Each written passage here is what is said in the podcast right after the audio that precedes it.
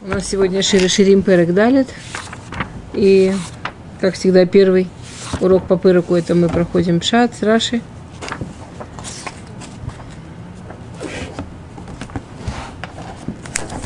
Не, ну как-то мы Миткадрим, мы уже Перек Далит.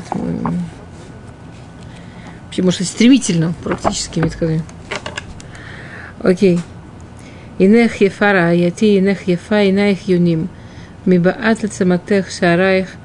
Ки эдер хаизим шегильшу михар гильад. А, а? Этот перек, этот перек, это чья речь, это от лица кого? От лица его, да? От лица Кадушборгу, от лица он. И весь этот перек это будет, что он ей говорит. То есть это, это очень интересно. Она помните, да, мы с этого начинали, она, она обидела его, и она сейчас не с ним, и она тоскует по нему, да, она скучает по нему, и это все понятно. И сейчас в Перегдалит идет прямая речь Кудышборгу, как он все это видит. А что, а что она для него? Вот он же, он же с ней поссорился, он ее выгнал, он ее предупреждал, что так себя вести нельзя, она себя так вела. Он сказал, уходи. И что бы мы ожидали, что как он, что он про нее думает, как ну-ну-ну, видеть тебя не хочу. Кто это такая, вообще забыл ее имя. Ну, он не может, скажем, развестись, потому что, помните, он ей пообещал, он пообещал, что он не разведется. Он не разводится, но... А...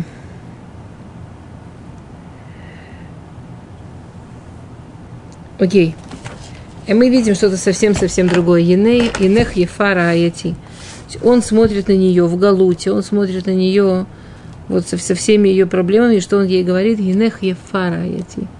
Как ты красива, моя, моя любимая, да? как ты красива, моя близкая. Инех Ефа, да, это повторение. Ну, повторение Раши не останавливается обычно на повторениях. По Раши Инех Ефа, если есть повторение, это просто усиление – но на самом деле усиление тоже очень большой смысл, что не просто ефа, а инех ефарти инех ефа. Ты, очень, ты в моих глазах очень-очень красивая. Инех ефа мизман геулат мицраим, инех ефа безман яшуа васкиним. Весь посук примерно, да, его можно пересказать так. Лефипируш, э, лефипшат что ты первая Ефа, как ты прекрасна в поколении выхода из Египта, второе Ефа, как ты прекрасна в поколении вход в Израиль, э, Яшуа. было два великих поколения. В нашей истории было два великих поколения. Те, кто вышли из Египта, и те, кто вошли в Израиль. Те, кто вышли из Египта, это великое поколение людей, которые пережили самые огромные чудеса. И сам, да, почему Нисан называется Нисан? У нас сейчас Ходыштов.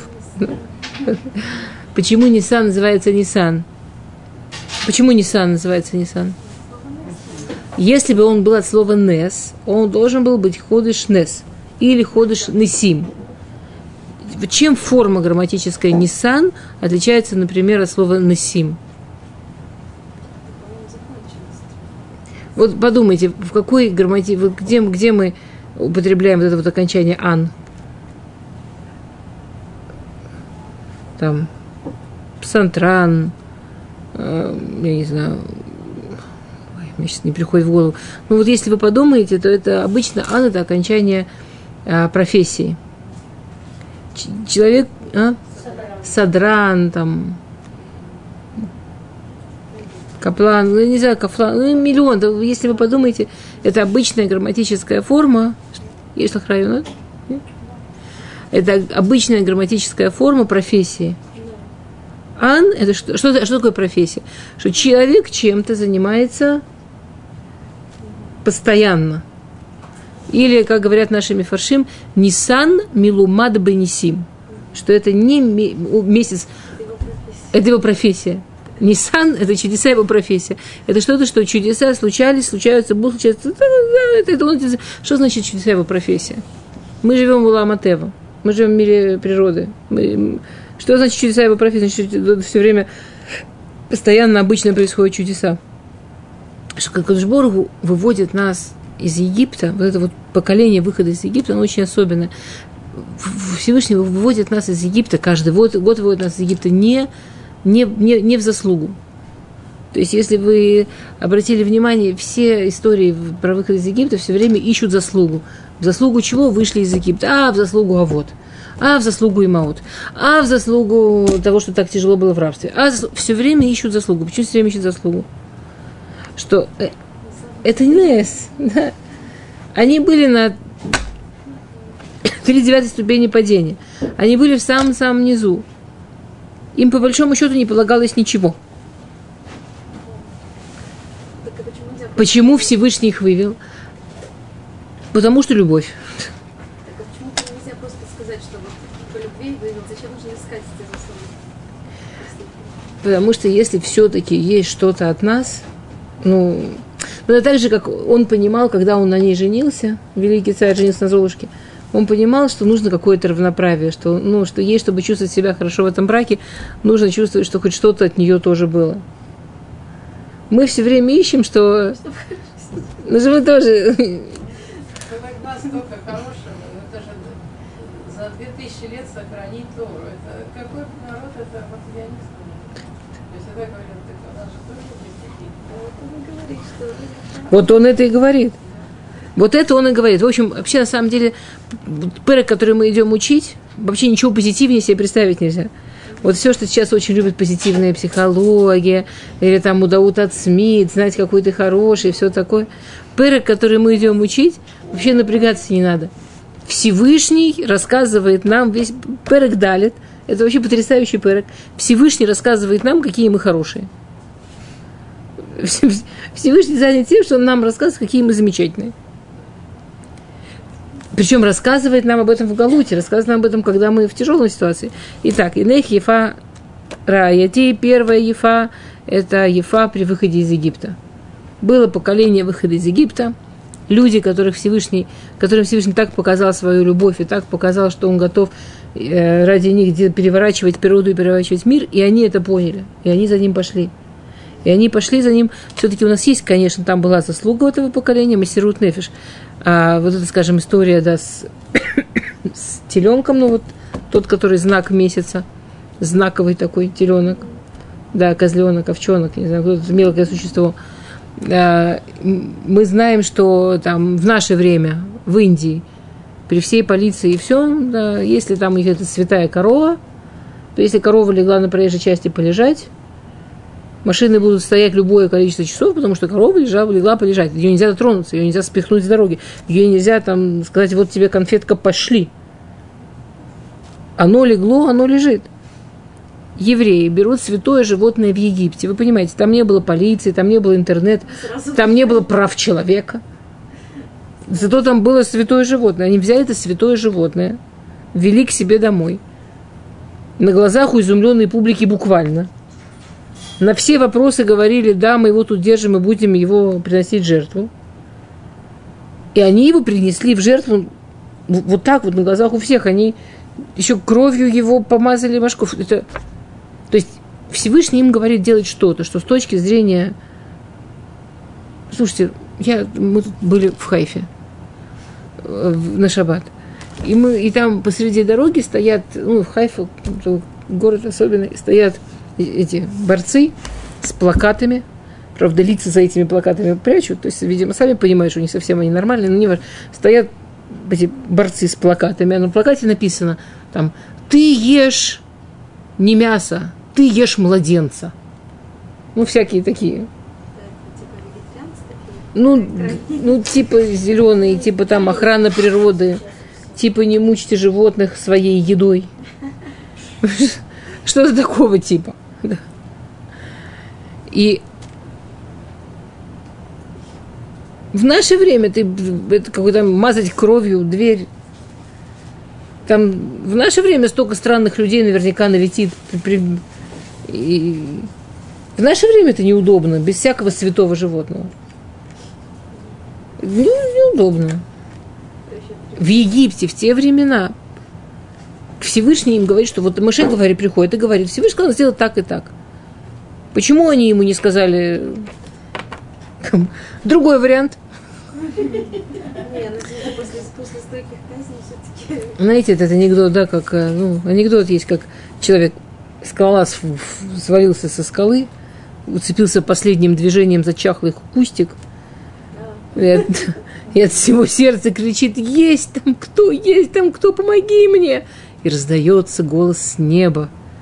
И говорит, я помогу тебе, отпусти кустик. Окей, кто-нибудь другой там есть?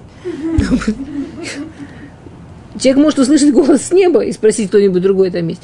И, конечно, да, поколение тех, кто выходил из Египта, Масерутные, они, они, они, они приняли то, что Всевышний им давал. Они за ним пошли, Лехтеха Харая не сделали, они за ним пошли. Потому что вот эта просьба, скажем, с этим, с, э, где она была совершенно чуть сумасшедшая. Ну, если подходить к ней с, с точки зрения инстинкта самосохранения, например. То есть единственное, что может оправдать, что они пошли, это, это действительно по-настоящему, что они приняли и поняли, что Всевышний – это Всевышний, и, и, и- и мы на него полагаемся, и мы ему верим, и то, что он для нас говорит, это для нас самое лучшее и так далее. Окей. А.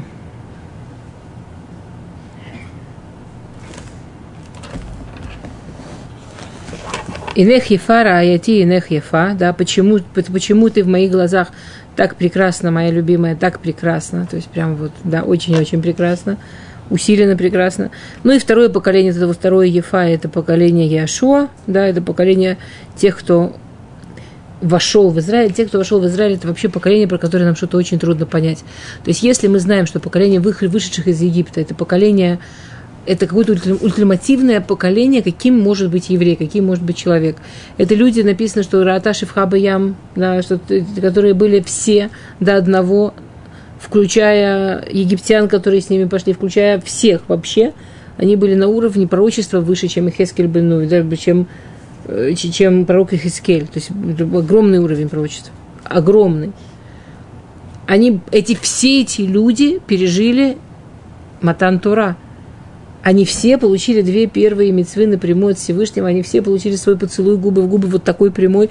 У них у всех отошла душа, они были там, они вернулись. Это, это было какое-то ну, совершенно потрясающее. Было поколение, которое учили Тору от Всевышнего от Муше.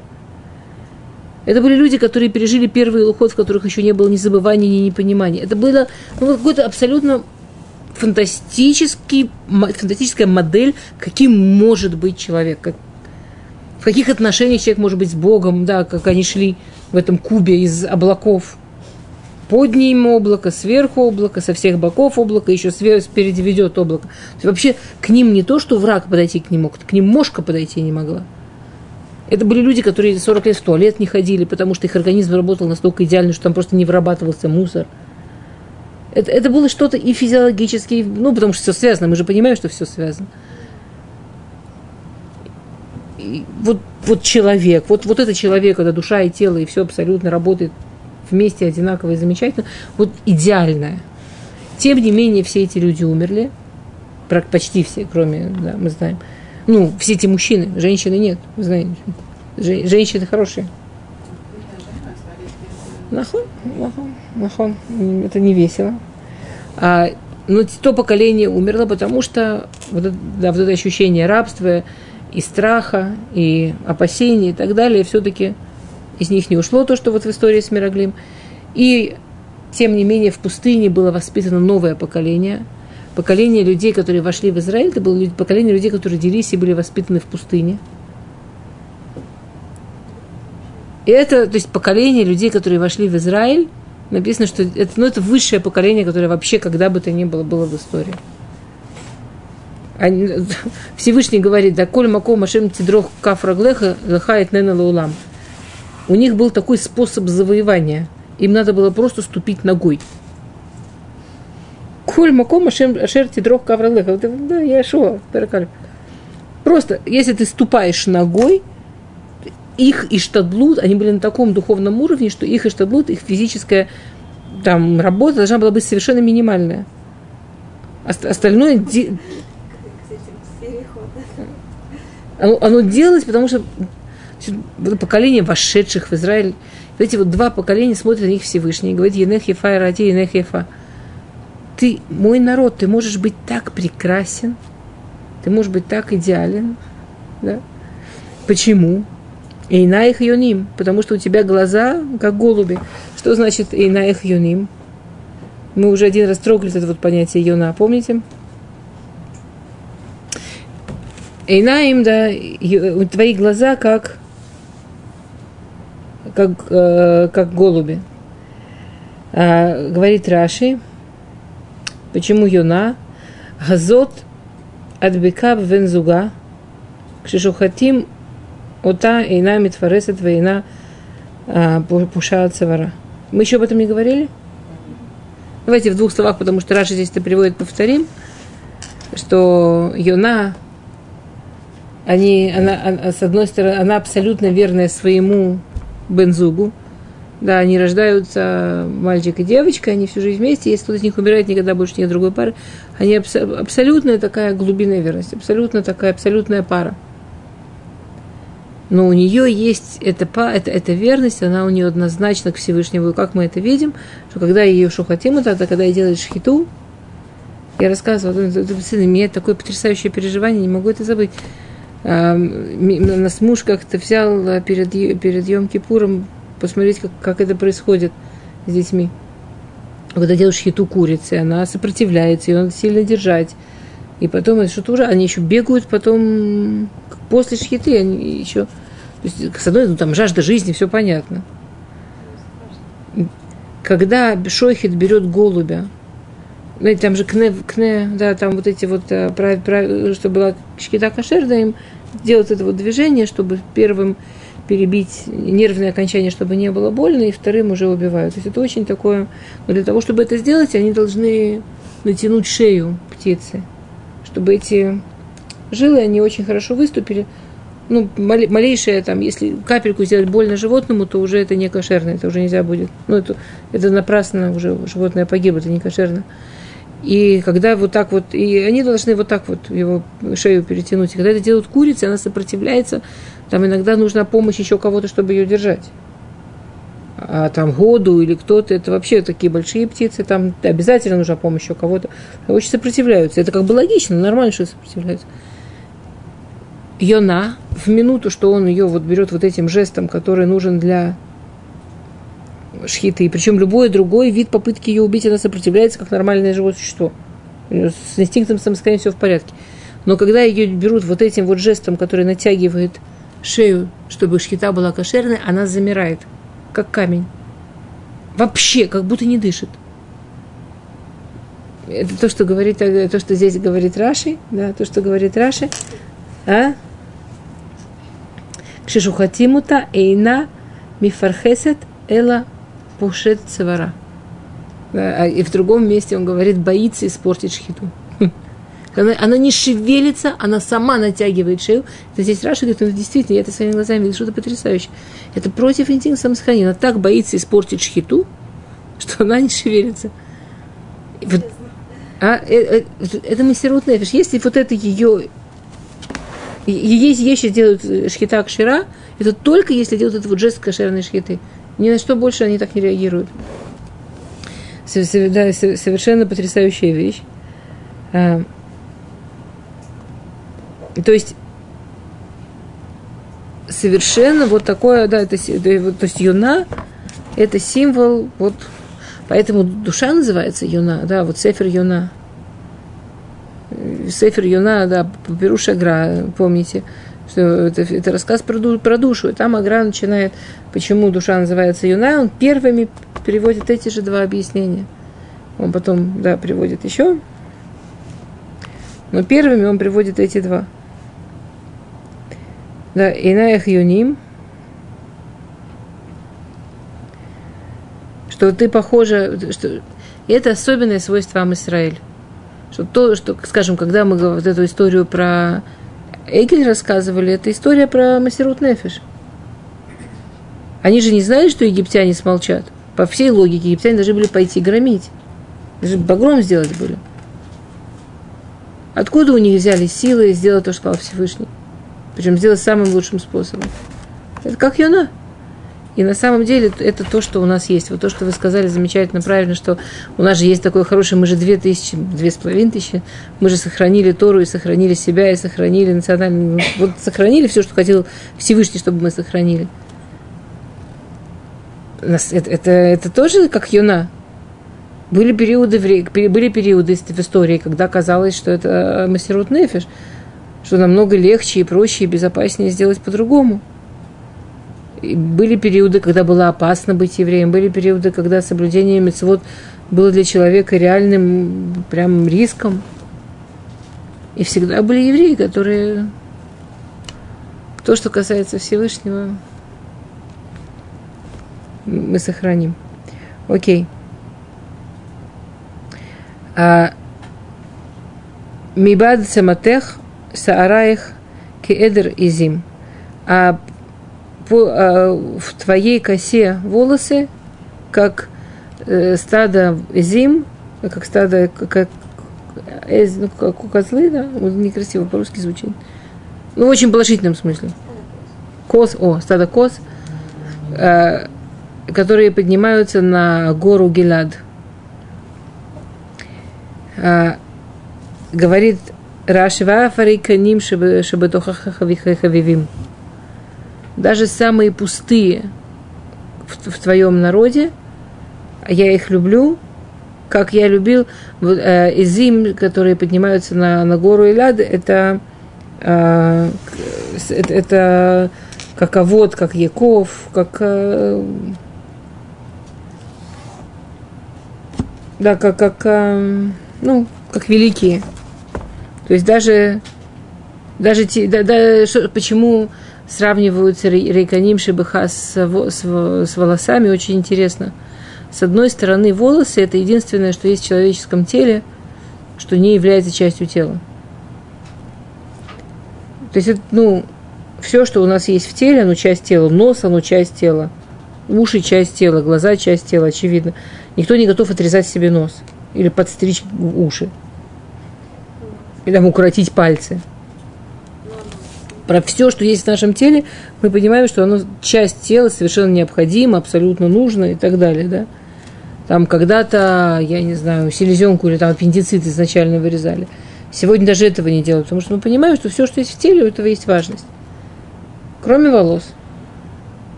Волосы людям не мешает и на лысо сбрить, чтобы совсем их не было. Ну, есть люди, которые так делают. Это не, не что-то странное.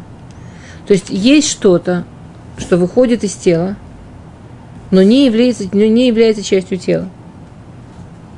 Это символ рейканим, да, что может из тела нации, и не просто может, тут очень, ну, э, а?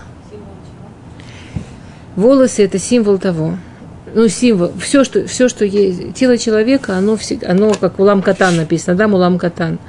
Всевышний сотворил тело человека как мини-модель Вселенной, мини-модель, ну, вот, из тела человека все абсолютно объясняется, да, все абсолютно что символизирует. Волосы символизируют очень такую грустную вещь, что всегда из тела еврейского народа будут вырастать тоже те, кто окажутся снаружи от еврейского народа. И волосы – это рейканим шибах – то есть это не то, что может такое случиться, что из народа вырастут тоже люди, которые уйдут наружу. Волосы растут всегда. То есть всегда будет вот этот процесс. Тем не менее, это, это, это очень тяжелая вещь. Это, это, это, это, ну, это не то, что вот мы плохие, поэтому в нашем поколении такое есть. Это, это всегда есть всегда есть какой-то процент детей во все времена.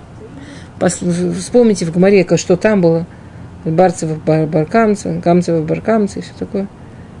Во все времена мы можем привести примеры, причем примеры иногда потрясающие. Это могли быть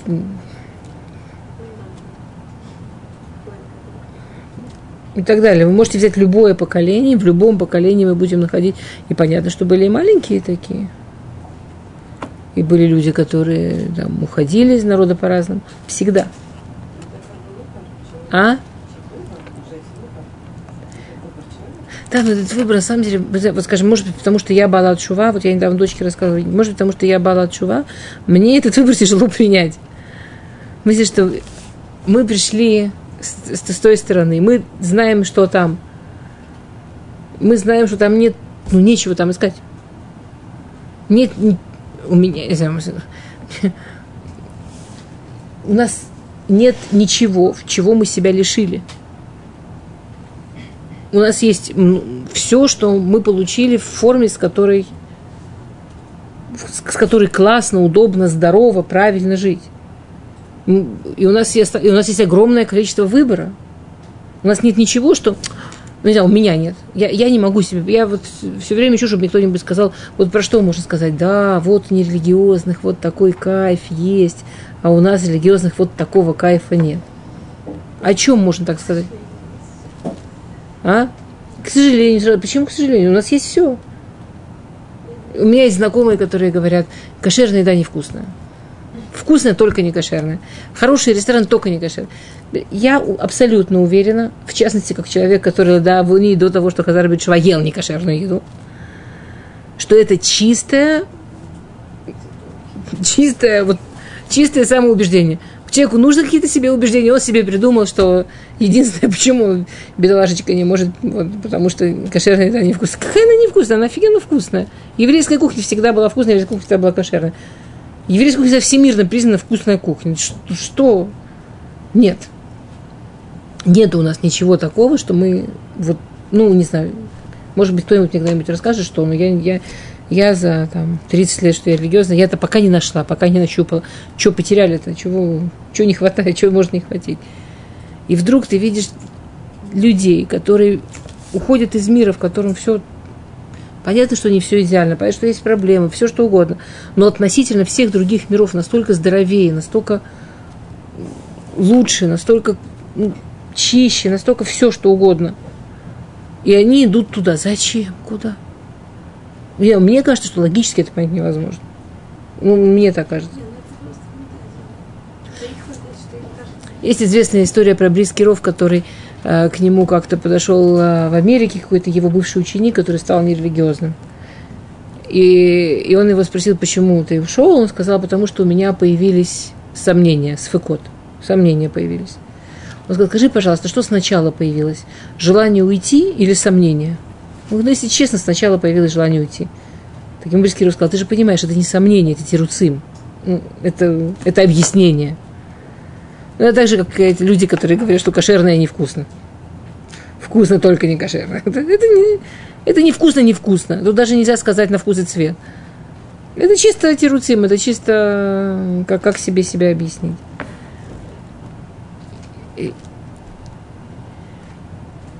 говорит здесь, с одной стороны, говорит здесь Шир Ширим очень тяжелую вещь. Он говорит, что вот эти вот люди, эти дети, которые уходят, это как волосы, они, все, они всегда будут расти.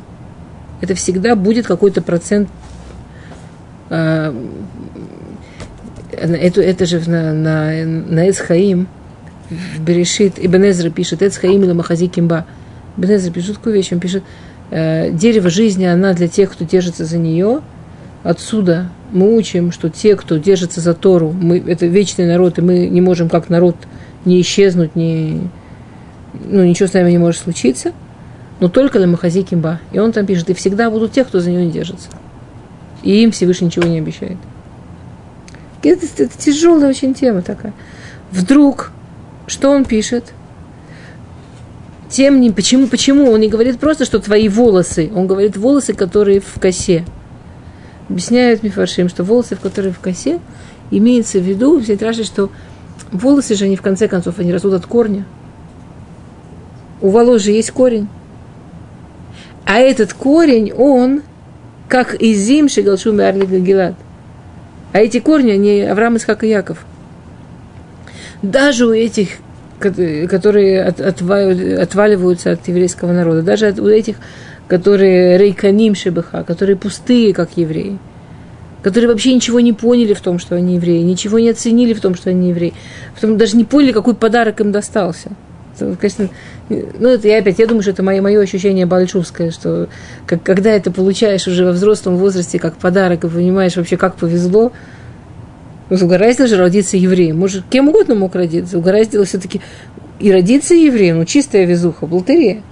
Ну, понятно, что мы сегодня понимаем, что именно Шамаем. Ну, правда, ну, ничего же не сделали для этого. И еще и все-таки прожить жизнь не потерявшись, а найти, найтившись. Как, как это по-русски сказать правильно? Найдясь, да? А найдясь, и, и вдруг ты видишь людей, которые говорят, а нафиг мне все эти подарки от Всевышнего, зачем мне это нужно? Лучше я кино посмотрю. Еще часа два. Ну, что-то вот на таком уровне, да? И рейканим, их, их э, Раш называет рейканим. Он их не называет эпикойросы, он их не называет рашаим, он не называет их антирелигиозные или там философские с философскими проблемами, или злодей. Он называет рейканим. У людей внутри пусто. Они не просто остаются евреями, продолжают, не просто остаются евреями. Они, вы послушайте, что он пишет, хавивим. Аврейканим шабатухе хавивим. Они остаются, все равно Всевышний их любит. Во-первых, он их любит, потому что у них корни здоровые. Корни-то у них корни. Корни у них Авраам, Ицхак и Яков. Да, они рейканим, но у них есть э, здоровые корни. Э, рейканим бывают разные. Рейканим бывают, которые совсем далеко уходят. Рейканим бывают, которые, они как будто живут внутри религиозного общества, но они пустые, они сами не очень понимают, что они делают. Есть э, известная хасидская история, как два рэби стояли около Котеля – и э, хасиды одного из рэби свели себя так очень шумно и очень, ну, не, не очень интеллигентно, так скажем. И один другому говорит «хайот», «хаюс». Ты говоришь «хаюс акодыш».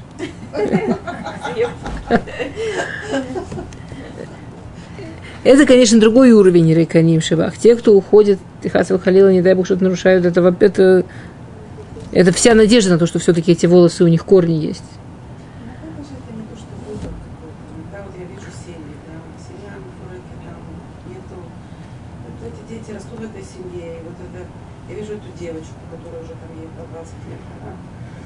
Не там, не до Всевышнего еще, хотя бы разобраться в себе, что называется. Она ушла, конечно, она там находится хилонимная мискера для того, чтобы, ну, как бы очень многие даже, ну, нет такого тяжелого состояния, а из-за того, что внутри, вот, вот такое вот все.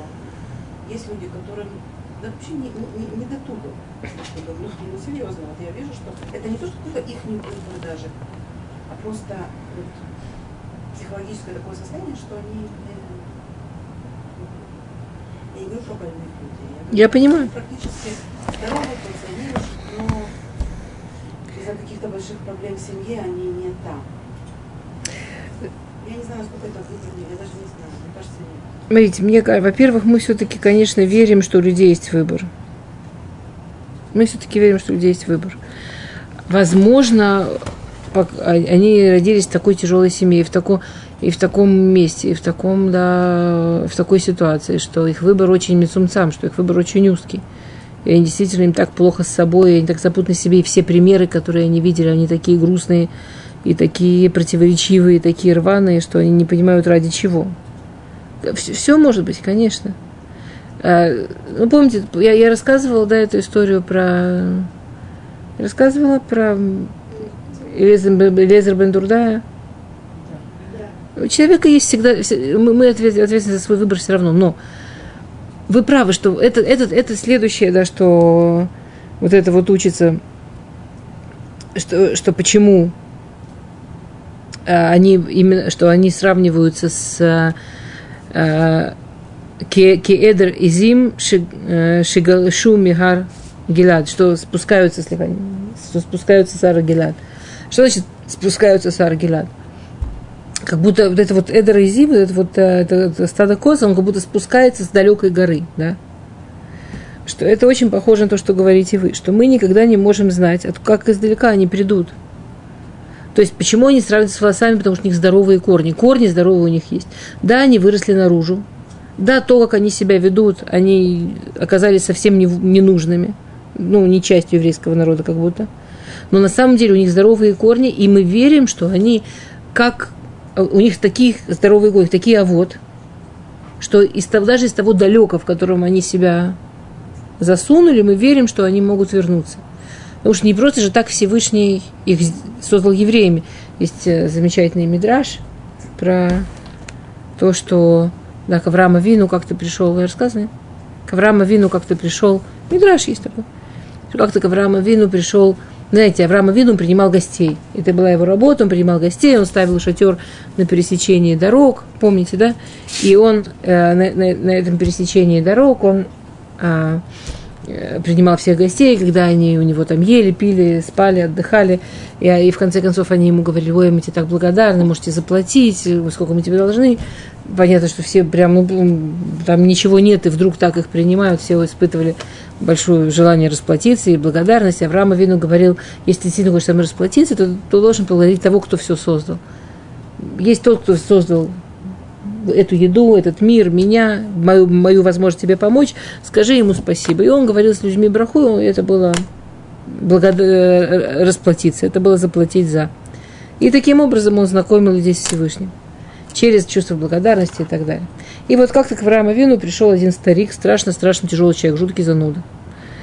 И этот старик, все, что Авраам Вину подавал, все было плохо. И курочка пережаренная, и хлеб недопеченный, и кровать жесткая, и вода вообще, почему вода? И вообще все, что ему делали, все было плохо, и все было не так, и вообще за ним плохо ухаживают. Представляете, когда человек идет посреди пустыни, получает полный шрут, и все не так, все не так. В конце концов, значит, он э, спрашивает Авраама Вину, ну что, небось, ты еще думаешь, что ты заплатишь, что ты должен? Давай, счет. Авраам Авину, сцепив зубы, выдает ему свою фразу про то, что если хочешь заплатить, скажи спасибо Всевышнему. На что этот старик выдает ему огромную, огромных много фраз про то, что какой еще Всевышний, и что за религиозная пропаганда, что за миссионерство, вообще кто он такой, и вообще что это, за, за что спасибо еще, за что благословлять. Авраам Авину говорит, конечно, конечно, не хочешь, не надо, нормально. Идет из последних сил, провожает этого человека, когда он уже уходит – и вот Авраам Авину возвращается, проводив этого старика, и весь бурлит, просто бурлит. И тут раздается голос с неба, Всевышний его спрашивает, ну что, тебе тяжело его терпеть было? Тяжело его терпеть. Авраам говорит, вообще невыносимо. Всевышний говорит, а я его 60 лет уже терплю. Ну, я немножко в своей форме рассказала, но, но Мидраш это Мидраш. То есть, как сказал Равнахман Мебреслев, в день, что ты родился, ты доказал, что мир без тебя не может. И... Есть такая имра Равнахман Мебреслев. В день, что ты родился, ты доказал, что мир без тебя не может. Мы не должны ничего доказывать больше того, что мы есть. Если мы есть, если Всевышний каждый день дает нам проснуться, значит, мы ему здесь совершенно необходимы. Мы ему здесь абсолютно необходимы. Мир без нас вообще не может каждая из нас, которая есть, она этому миру необходима, вот совершенно необходима. Теперь и жизнь может человека действительно засунуть в разные места. И хас выхалила, хас шалом, он может вместо того, чтобы быть в этом мире носом или печенью, или сердцем, или глазами. Глаза это, да, вы знаете, Раша говорит, что глаза это Талмидеха Хамима, Инея да. И их юним. Кто там как юним? Не все как юним. Те, кто те, те кто цадиким, те, кто Талмидеха Хамим, они как юним. И, конечно, мне бы хотелось, когда я умру, чтобы выяснилось, что я все-таки там была чем-то, ну, ну, не волосами, которые надо было, которые уже посеклись, их пора стричь. Но есть люди, которые вырастают в волосы. Есть люди, которые вырастают во что-то, что, что совершенно лишнее, что совершенно левое, но у них здоровые корни – и даже если они оказываются далеко, мы их ждем, и Всевышний их ждет, и Всевышний, Всевышний про них говорит в том же псуке, где Инех Ефара Аяти. В тех поколениях, в которых вы были на, свое, и на своем си, в своем самом красивом виде, Инех Ефара Аяти. И твои волосы, и твои самые, те, кто уходят в самые, в самые далеко, они тоже Ефим, они тоже у них здоровые корни, они от Авраама, Исхака и Якова. Мы ждем их с этой горы. Даже есть, знаете, это анекдот про того, кто Идгаи, э, Нуцрут принял. Ну, классический. Я вам сейчас расскажу. Анекдот, я не знаю, какого века. Какой-то средневековый анекдот, старый-старый. В общем, еврей, э, тяжелая жизнь, переехал в какое-то новое место, ни денег, ни, ни, ничего, ничего. И его нашел какой-то миссионер, христианин. Говорит, еврей, смотри, все, что тебе надо, надо креститься, будешь христианом, мы тебе поможем. У нас есть специальная помощь вот для тех, кто принимают христианство. Получишь дом, деньги, работу, все, все получишь, все. Ну, еврей подумал, подумал, деваться некуда, действительно, что делать. Говорит, а что надо будет делать? Он говорит, ничего особенного. Мы, тебя, мы на тебя брызнем святой водой, ты станешь гой, и потом просто живи как гой. Главное, в Лель Шаббат, да, главное, в пятницу у нас постный день. Курицу есть нельзя, только рыбу. Когда у вас начало шаббата, когда у вас Лель Шаббат, у нас постный день, запомни, только рыбу. Еврей говорит, ну что делать? Хорошо. Пошли в церковь, на него брызнули раз святой водой. Еврей ты гой, еврей ты гой, еврей ты гой. В общем, через какое-то время этот э, миссионер решил проверить, насколько честным гой у него там получился. И идет в Лель Шаббат, идет э, в пятницу вечером к еврею домой, и уже за квартал, там такой запах курочки. Там уже этой курочкой за квартал пахнет. Он врывается к нему домой, там у еврея шаббат, свечки горят – все за столом, вокруг курочки, все, все, у всех совершенно шаббат, все прекрасно. Он говорит, еврей, ты же забыл, ты же гой. Я говорю, забыл. Слушай, прости, забыл. Я говорит, сейчас все исправлю. Хватает курочку, бежит в церковь, брызгает на бурочку, курочка ты рыба, курочка ты рыба, курочка ты рыба.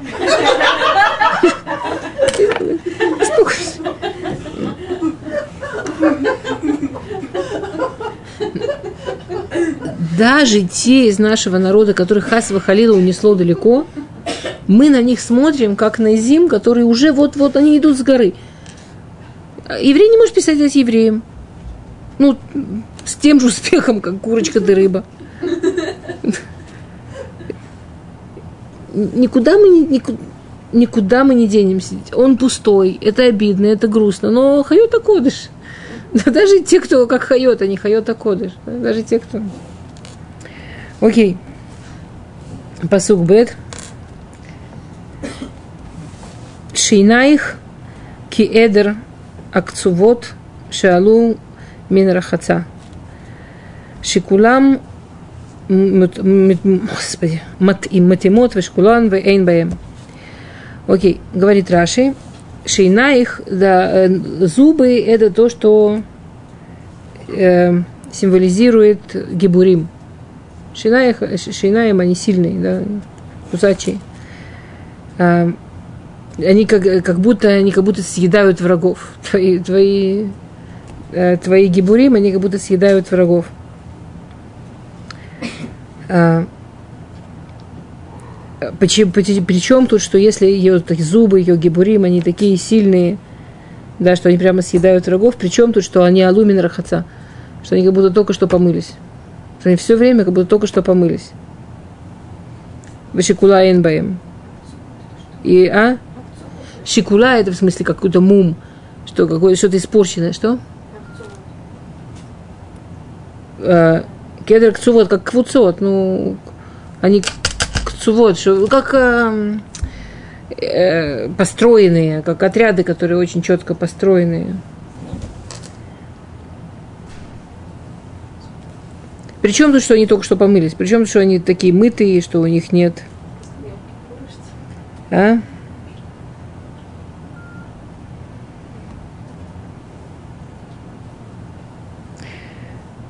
Что, ну, представляем, что чистые. Можно по-разному быть гибурим. Одна, еще одна вещь, за которую Всевышний ценит еврейский народ – что Гибурим, который, который есть в еврейском народе, да, что, что герои, все истории про войны, которые у нас есть, истории про как мы видим, как мы вообще видим героизм, как мы видим силу. Это же огромная разница, как мы видим героизм, и как, скажем, Римская империя, например, видела героизм. Когда Иосиф Флавий писал э, там Йосифон, Иосиф Флавий написал эту книжку «Исифон». Если ее читать не зная, она, то, она, то мозги должны закипеть. Потому что ее как будто бы писал человек, который не знает вообще ничего. Он там приводит какие-то истории про Авраама Авину, которых не просто не было, а которых быть не могло никак. Ну вот, ну просто что-то такое совершенно сумасшедшее. Там он речь как будто говорит. Ну, всякие там есть куски ясно вставленные, что если это читает еврею, евреи должны закипеть мозги просто. И еврей должен сказать, чушь какая, ее пишет человек, который вообще не знает ничего. А мы знаем, что Йосиф Лави был Талмит Хахам, мы знаем, что он был э, очень знающий человек. Тебе. Но, но если мы знаем, например, историю написания книги, мы знаем, что он ее писал для Рима. Он считал, у него была такая идея, что он хотел сблизить в глазах Рима евреев как что-то, ну, что можно уважать и можно воспринимать. А восприятие евреями войны, героизма, силы было настолько обратно, ну, даже не обратно, а настолько вообще, не, вообще иначе, чем в Риме. Ну и римская цивилизация, она, конечно, европейская цивилизация, а? что он придумал историю евреев, как бы она была понятна в глазах римлян. Все эти героические там защиты, и там героические самоубийства, что как они там шли до последнего, воевали. Это было написано для римлян. Это было написано, как в глазах римлян это будет выглядеть круто. Чтобы евреи не запутались, там вот этих есть несколько классических вставок совершенно э, вообще ни к чему не относящихся типа из Танаха, ну, как, что, чтобы напомнить евреям, что вы аккуратно, это вообще не для вас. Вы же понимаете, что чушь? Во! Во! На, наше восприятие героизма, оно как, оно, оно как будто пос, после ванны. Да? Наше восприятие, что такое героизм, оно как будто если очень чисто помыться. Во-первых, у нас это, конечно, не идеал. То есть, если эм, э, я не знаю, есть народы, в которых вот там идеал, это или были исторические периоды целые, когда идеал мужчины, это был мужчина, который с мечом наперевес всех порезал, всех спас, всех победил. У нас это никогда не было идеалом. У нас был идеалом всегда построить отношения с Всевышним таким образом, чтобы не надо было меч в руки брать. Что если уже, не дай Бог, приходится брать меч в руки, это уже такая бы девять ситуация, это уже такая печальная ситуация, что нужно шуву делать. Нужно в первую очередь проверить, где нагрешили, где ошиблись. Когда мы идем на Милхемет Мецва, если мы идем в Милхама, которая войну, которая Мецва, есть Мецва, да, есть Мецва защищать еврейский народ, есть Мецва. То там, помните, это Тора говорит, чтобы тот, у кого есть сомнения, чтобы не шел на войну, тот, кто... Да, тот, а? А, да, да, да. Трое там было. Там Хофсхайм и Двореби был. Там, а, они реально шли в микву перед боем. Они, они действительно понимали, что есть и нормальная еврейская война, вот весь, весь период Танаха в еврейских войнах, если вы посмотрите, там же не было погибших. Все войны завоевания Израиля – Сколько погибло во время войн? Семь лет шли войны во завоевание Израиля. Сколько человек, сколько погибших? Это трудный вопрос. Ни одного. Там не... Нет, убили. Ахава убили мы. С вас сами казнили Ахава. Не было погибших. Какие погибшие? Люди делали мецву. Люди делали чего, если надо. Люди шли в микву перед Богом. Это было понятно, что это, это весь, весь период Танаха было понятно, что когда люди идут на войну, ну, правильно, то не должно быть погибших.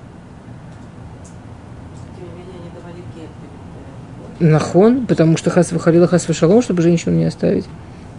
Нет, были, были, когда были Милхемед Ршут, потом мы- была, была Милхемед Ршут, война разрешения, когда расширяли границы. Были, потом уже после Яшуа были в войнах погибшие, но, во-первых, это всегда были единичные случаи. Это были случаи, которые всегда разбирали и, и, и плакали о них, и обсуждали. То есть, если подумать о войнах мировых, которых гибли, гибли, гибли, гибли, и войны период, ну, раннего периода еврейской истории, когда вот велись правильно, когда там действительно там были, они, они как зубы, которые мыли, мыли, мыли.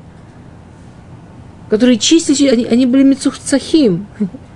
Были люди чистые когда потом евреи загуляли, когда потом евреи стали делать оверот, когда потом евреи пытались контролировать ситуацию через свои знания, через знания имен Малахим и так далее, и так далее, а не через то, чтобы делать шуву, и не через то, чтобы исправляться, не через то, чтобы понимать, где, где моя ошибка, где мне нужно разобраться с собой, чтобы все было хорошо, то, то погибших стало огромное количество, страшное. Ну, Когда разрушение храма, все эти истории ужасающие. Но, но когда ты читаешь, скажем, Айха, они же так и не сделали чуву. Они, все, они пытались управлять Всевышним. Иха, Мидраш на Иха, Мидраш Раба на Иха, там можно с ума сойти. А, там, там в двух словах история такая, что евреи знали имена ангелов, могли управлять природой, могли управлять мирозданием. И они были уверены, что Всевышний ничего сделать не может, потому что они же могут управлять ангелами. И для того, чтобы разрушить храм, Всевышнему пришлось поменять все имена ангелов.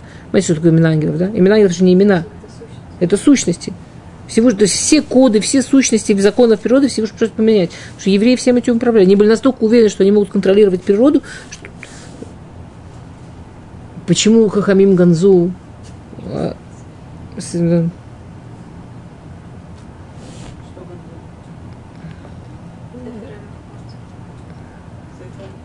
Сефер Фот. Адам Решон. Считается, что Адам Решон написал Сефер Фот. Адам Решон написал книгу, что если человек что-то болит, или что-то там болеет, или что-то нехорошо, с каким духовным, там, с какой духовной проблемой, с каким грехом это связано, и что именно, на что делать шубу, чтобы оно исправлялось.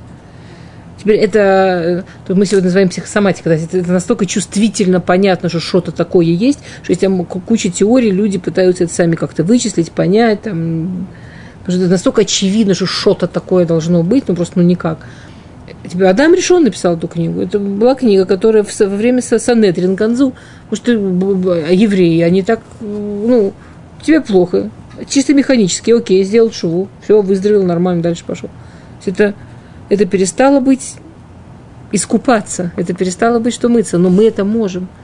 Но это совершенно потрясающая вещь, что у нас есть эта возможность. То говорит такую вещь, что даже взгляд на героизм у нас совершенно другой. Мне, мне очень нравится, недавно до меня дошло пример, что все, я рассказывала, ну, ну, что если вы смотрите там все, все, все э, кино или там все такие героические истории, что у евреев, что вот там была угроза миру такому, какой он сегодня, и вот герой пришел, и эту угрозу удалил, и ура, мир остался таким, какой он и есть. Общем, можно подумать, что им просто всем дико нравится то, что сегодня есть. Просто идеально. В нашей еврейской точке зрения, что мы очень-очень ждем Машех. Мы очень-очень ждем, когда уже когда уже, наконец, перестанут мешать, чтобы помогли миру измениться и перестать быть таким, какой он есть. Когда уже наступит конец мира, когда уже этот кон- конец мира наступит, и, и он станет другим, а не таким, какой он есть. Когда, когда ему мешать перестанут. У нас, у нас, в принципе, изначально другая точка зрения на все это. Мы с другой стороны на все это смотрим. Окей. А. Рахциму там тамид, вэмбэм шум мум. Они такие, они так себя все время моют, они так себя все время очищают. То есть кто такие гибурим? Гибурим не те, кто шикарно управляются оружием, да. А гибурим это те, кто так себя все время проверяют, так себя все время очищают, так себя все время моют, так, так, такие чистые люди, что у них нет мум, что у них не остается это быть гибор. Мишу гибор кувешет яцро. Гибор тот, кто с собой управляется, а не тот, кто с мечами шикарно управляется. То есть это вторая вещь, которую Всевышний говорит Басхутам Шилям Исраиль. У нас есть шуа. И мы стараемся быть чистыми. Мы, мы, конечно, тут у нас не получается там, но мы, но мы это делаем. Мы стараемся, мы пытаемся, мы исправляемся. И есть люди, которые действительно так себя чистят, как будто все время из ванной. Окей. эм, Равпинкус говорил, что если ребенок, что, что, что ребенок там пришел грязный, есть что эту грязь можно просто стряхнуть. Есть что нужно помыть с мылом, есть что нужно потереть пемзой, есть что нужно уже там в горячей ванной отмокать. Вот, ну так или иначе, это всегда можно смыть. Главное помнить, что так иначе можно смыть. Ведь чем быстрее смываешь, тем легче смываешь, тем дольше оставляешь, тем труднее смыть. Но так или иначе смыть можно всегда. Ну, И, и это, и это, и это быть гибор, да, это, и это геройство такое, что, что мы не, не запускаем. Кихут Ашани э, Сифтотаих. Умидварах на Аве Кефела Харимон Ракитаих Мибеад Лациматаих. Э, Как, э, как красная нить твои губы, э, твои слова прекрасны, и как, как кусок граната, э, украшение вокруг твоей шеи. Э, украшение вокруг твоих кос. Украшение вокруг твоих кос. А, и что, с, с чем ассоциируется вот эта вот идея про красную нить. На что похожа красная нить?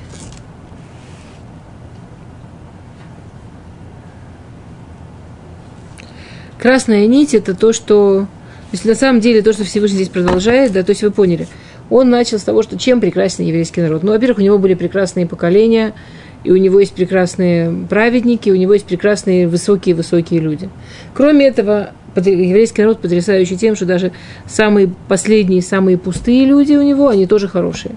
Во-первых, они хорошие тем, что у них очень здоровые корни, и мы надеемся, что они могут вернуться. Во-вторых, они хорошие тем, что вот у великих, вы поняли, как идет, да, великие не очень. У великих есть, они умеют делать шуву. Настоящий еврейский гибор – это тот, кто не допустит, чтобы нужно было оружие взять. Да? Это тот, кто умеет прекрасно делать шуву. Э, красная нить, она ассоциируется, здесь Раш переводит, она ассоциируется с Рахав. Да, у нас в Яшу это замечательная история про Рахав, что женщина была совсем уже ну, не самой большой праведности. У нее были всякие идеи и так далее. Но в конечном итоге она работала не, не на самой кошерной работе, как вы понимаете, Рахав. Да? А, и она делает шуву. И она говорит, я вам помогу, но я хочу стать вашей часть народа, я хочу делать гаер, хочу сделать гиюр и ей говорят, вывеси нить из окна, и эта нить, она символизировала, что так же, как через эту веревку она затягивала к себе своих этих любовников, да, также символически вот эта нить, которая висела из, из ее окна, она символизировала, что она, что можно перевернуть. Что то, что человек делал плохо, из того же окна, тоже высунув, ну, правда, там не, не веревочную линию, а нить,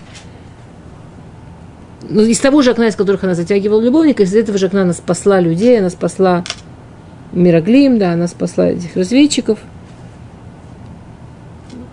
То есть она сделала, она сделала теми же, с теми же возможностями, которые у нее были, что у нее был дом с, этим окном наружу, благодаря которому она могла свой бизнес вести, она этим же воспользовалась, чтобы сделать что-то хорошее. Такая та же самая нить спасает. И там Раша говорит потрясающую вещь. То, здесь он этого не говорит, просто он упоминает Рахав, но там Раша говорит потрясающую вещь. Раша, э, там, Раша там тоже это намекает, а он приводит, э, Мидраш говорит целиком, что, почему, что важного в истории с Рахав, чему мы учим истории с Рахав. Мы видим, что Рахав, которая не была должна, она была не еврейка, и она сделала Гиюра, она сделала Шуву, и она получила такую награду. Вышла замуж за Яшу, от нее пришло 10 пророков. Тот же Хескель это ее потомок, да? И говорит Мидраш, и она была ломицу вевоса, она была не обязана и сделала, и получила такую награду. Какую же награду получает еврей, если он делает шоу? Который обязан, да? Человек, который обязан делать, получает награду намного больше, чем тот, кто не обязан делает. Если еврейка делает шубу, если еврей делает шубу, если еврей сделает что-то плохо исправляет. Если Рахав, который был не обязан, такую награду получил, какую же награду получит тот, кто обязан делает. Говорит, смотрите, кихута шанис сифтотаях, да, что, что как, как вот эта красная нить, которую спускала Рахав, да, и э, э, Коль муцес фатаях вадибураях на эва и фе. Особенно прекрасно говорит Всевышний в тебе то, что выходит из твоего рта, что, что мы пользуемся ртом, чтобы говорить какие-то хорошие вещи, Деврей Тура, Эдфила, и даже люди, которые очень далеко уходят, и даже люди, которые где-то очень оказываются далеко, когда им плохо, они все равно, когда открывают рот, они зовут Всевышнего, и они говорят о Всевышнем, и все равно в какой-то момент вспоминают – и все равно кипелах ремон ракотай. У тебя ты прекрасна, потому что как, как, как ремон. Почему как ремон, да? Ну, это знаменитое, что даже рейканим шебетохех наим, даже вот эти пустышки, которые внутри тебя, они наим, они хорошие. Почему? Потому что милиим митцвот ремон. Даже самые пустые в твоем народе, они пустые относительно, ну, относительно того, что от них ожидается – но если подумать, они милим мецвод керемон, они, у них куча-куча мецвод. Скажем, этот ребенок, который, не дай бог, куда-то там подросток, куда-то ушел, там, в 20 лет, неважно, во сколько, куда-то ушел. Сколько шабатов уже на ее счету? Сколько кошерной еды на, его, на ее счету? Сколько праздников на ее счету? То есть, если подумать, Милей Мицвод Керемон. Мы на них смотрим со стороны, что они пустые, что они что-то сделаны. Но Всевышний, говорит, но у них есть тоже, у них тоже есть э, Керемон Ракатаих, у них тоже есть, они, у, них, у них в моих глазах куча украшений, у них куча красивых.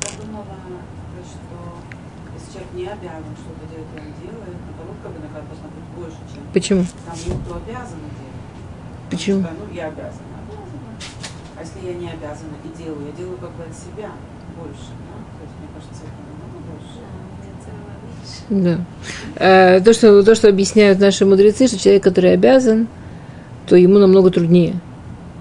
Ну, и Ецера мешает, но кроме того, что Ецера, или это вид Ецера, человек, который обязан, он чувствует, что он должен, и что это обязанность, и что э, как бы нет выхода, да, и это на него очень давит. Человек, который не обязан, он играется.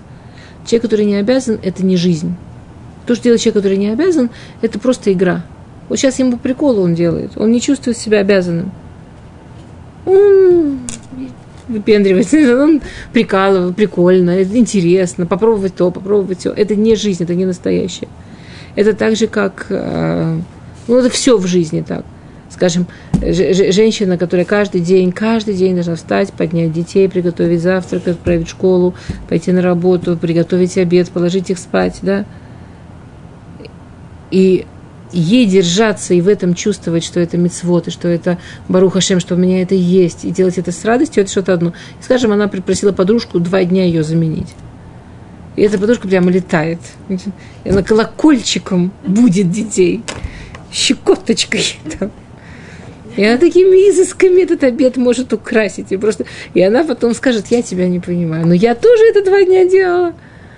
Вот если бы три. И Что, нет, дело не в том, что если три. Что, что ты, почему тебе нужно от этого отдыхать вообще? Да я вообще удовольствие получила. Кайф какой.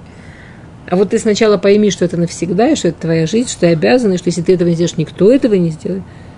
И что это не ты делаешь кому-то добро, и ты через два дня сбежишь к себе и будешь полсуток отсыпаться. А потом вот из этого почувствуй какой-то кайф, и как это здорово, и как ты из этого растешь. Вот это жизнь, вот это настоящее. Кстати, действительно, кстати, действительно очень интересно, но если вы обратили внимание, действительно, вот в нееврейской ментальности то, что человек не должен, это типа это выглядит крутым. Хотя в еврействе то, что человек должен, это выглядит крутым. Ну, это, я вот это до конца так и не поняла, честно говоря. Я, ну, я это тоже помню, вот, что для меня, когда я начала учиться, для меня это было шоком, что почему тот-то обязан, он круче. Почему в нееврейском мире тот, кто не обязан, он так, э, это, это круто. Ну, типа от себя. Ну, наверное, вот поэтому, потому что типа от себя. Ну, я не под Всевышним, а я под собой.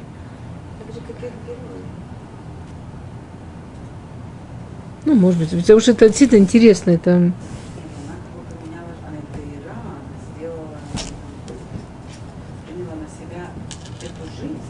Ну, кто ее просил? Она Эдгайра. на Нет, всю жизнь. Сет, потом она уже... У обязана. У нее был выбор. Как только она Эдгайра, уже потом у нее будут обязанности. Потом она будет настоящая нормальная еврейка. Потом у нее все будет цениться так, как должно. Окей. Кемигдаль Давид Цеварайх, Бануй Латальпиот. Эльф Маген Талуй Лав, Коль Шолтея Гибурим. Как а, башня Давида, твоя шея. Башню Давида все видели? Кто не видел, проедьте мимо старого города, сразу увидите. Ну, Вот это вот.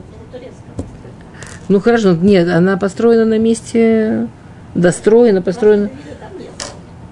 Но вот было такое, торчало. Э, Она, она построена именно потому, что в этом месте было что-то такое высокое. Оно разрушалось, достраивалось. Ну, была такая вещь башня Давида.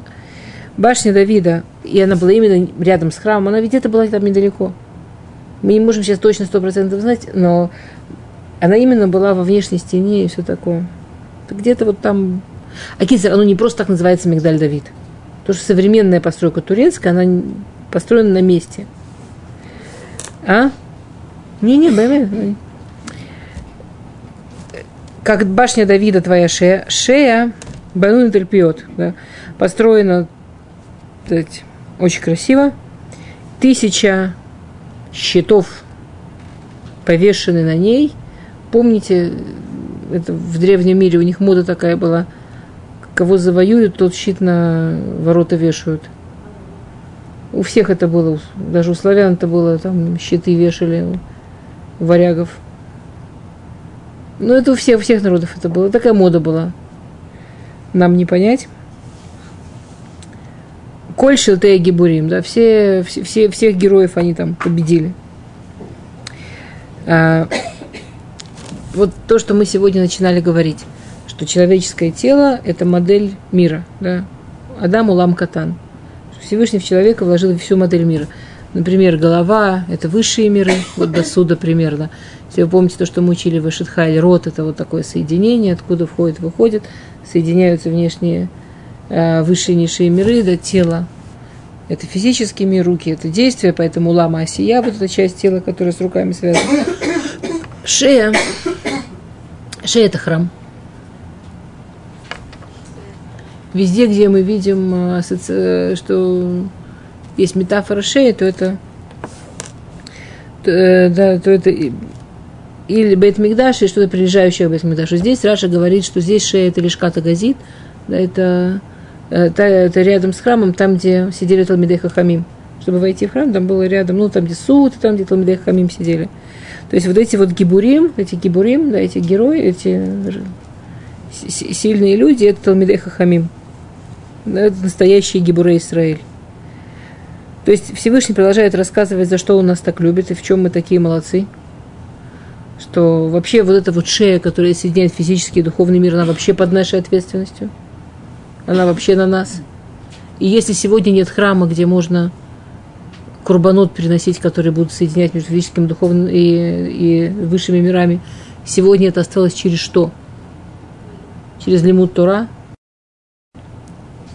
А? Лимут Тора, Тфила, Талмидех Хамим.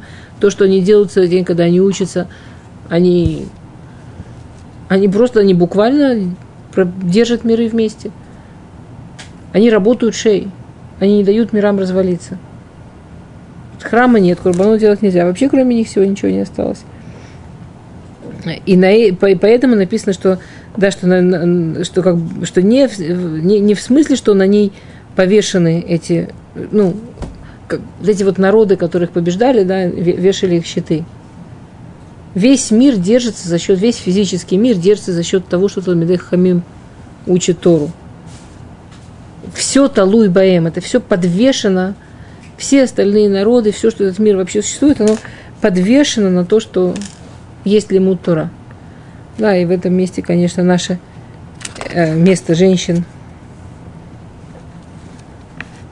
оно огромное. Не дали бы мы им учить Тору, не было бы лимут Тора. А?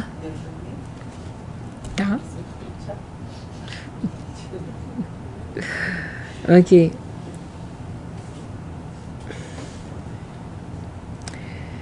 Шней шедаих кишней афарим, туамей цвя роим бешушаним. Две, две твои груди, они как два а, а, аф- афарим это а?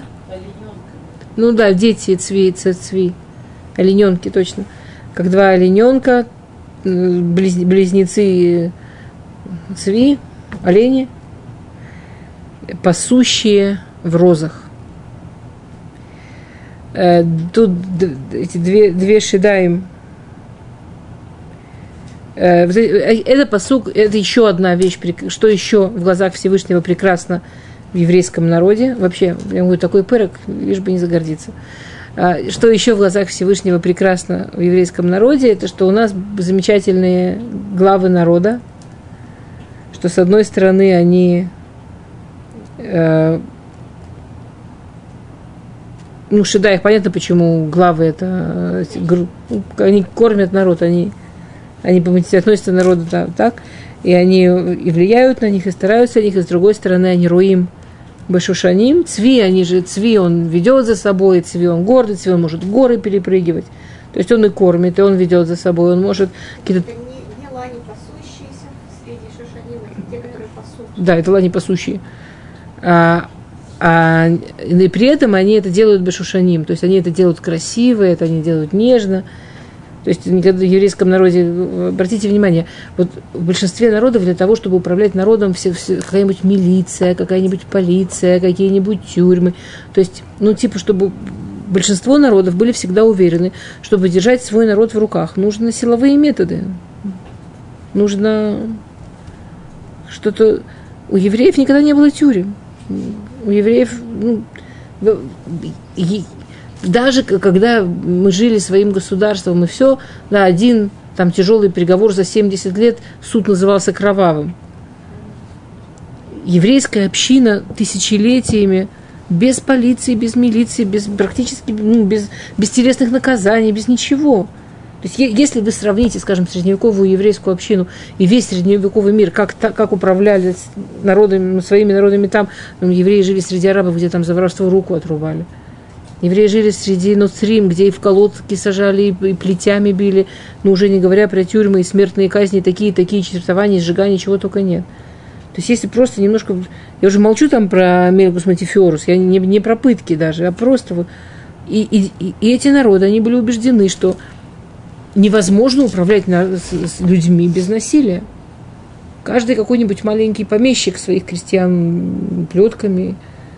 И еврейские общины, которых никогда не было вообще, ну, как только вышли, вообще не было понятия телесного наказания. Вообще, какие наказания, подумайте максимальное наказание, что, его, что он не будет частью общины. Это самое страшное наказание. Ну и еще там промежуточные, что к могут не вызвать. Не дать быть шлехцей, бур, жуть. Но и община так жила тысячи лет, наоборот, с тем, что люди были ну, в намного лучшем виде. Это, это потрясающе. То есть они умели ли род Башушаним, они умели вести их розами.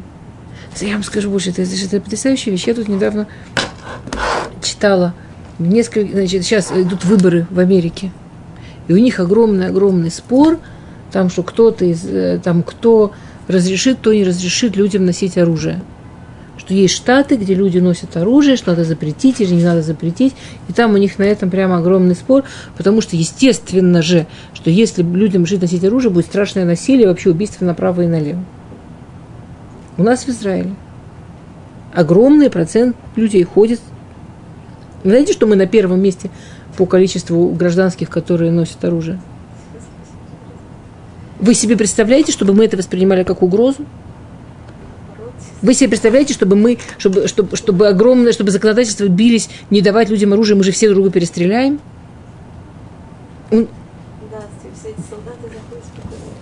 Да не только солдаты, и поселенцы, и просто скажу, сейчас, когда вот э, полгода назад все это было так страшно, в начале этого учебного года умоляли, Мистрада Хинух предлагал всем учителям, всем, кто работает в Мистрада Хинухе, получить оружие бесплатно, там курс маленький снять бесплатно, только возьмите.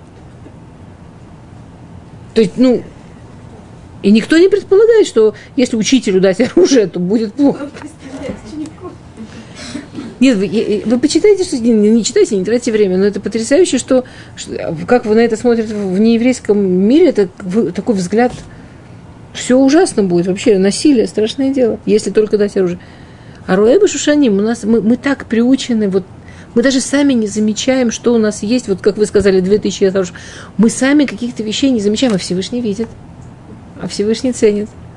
Руэба Шушаним. То, ладно, не успели. То. Ладно, не, ну, не успели, не успели. Что успели? мы еще немножко закончим, раз, потому что это очень красиво еще. Как нас Всевышний еще тут хвалит, прям